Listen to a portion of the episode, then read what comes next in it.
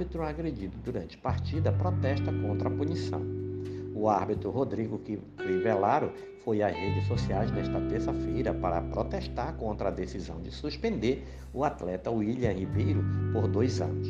O juiz, que foi agredido pelo jogador durante uma partida da segunda divisão do Campeonato Gaúcho, sofreu lesões na coluna e está afastado dos gramados enquanto se recupera pelos próximos três meses. Eu sou obrigado a vir aqui na internet porque é uma vergonha apenas dois anos de pena para o atleta que me agrediu, onde eu poderia ter morrido, morrido no lance que aconteceu. Quem quiser pode me pedir esse vídeo aqui que eu vou mandar e espalhem pelo Brasil, pelo mundo inteiro esse vídeo, porque é uma vergonha, iniciou o árbitro.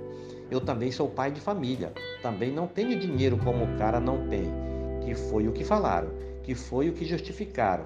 Na psicologia não existe raça, não existe gênero, não existe se é preto, se é branco, se é gordo, se é magro. Então é uma vergonha essa lei brasileira. Tinha que ser banido do futebol, porque eu poderia ter perdido minha vida e não poderia estar aqui agora contando isso para vocês. É uma vergonha a lei brasileira, completou Rodrigo Crivellaro.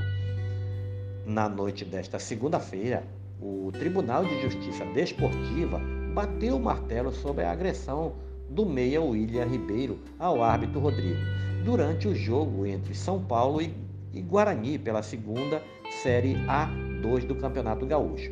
A primeira comissão disciplinar decidiu que o ex-jogador do clube rio-grandense ficará suspenso por dois anos do futebol. No decorrer do julgamento, o Meia, que não tinha se manifestado publicamente sobre o caso, afirmou que estava arrependido. Em sua defesa, William Ribeiro afirmou que foi xingado pelo árbitro no lance que causou sua agressão, mas não recordou as palavras que Crivellaro teria proferido após ser aplicado o cartão amarelo que gerou sua reação.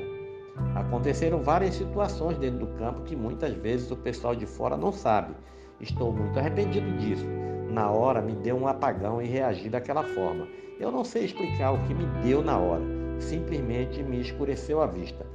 Até já estou procurando para tratar o meu psicológico, declarou o Meia, que teve seu contrato com o São Paulo rescindido.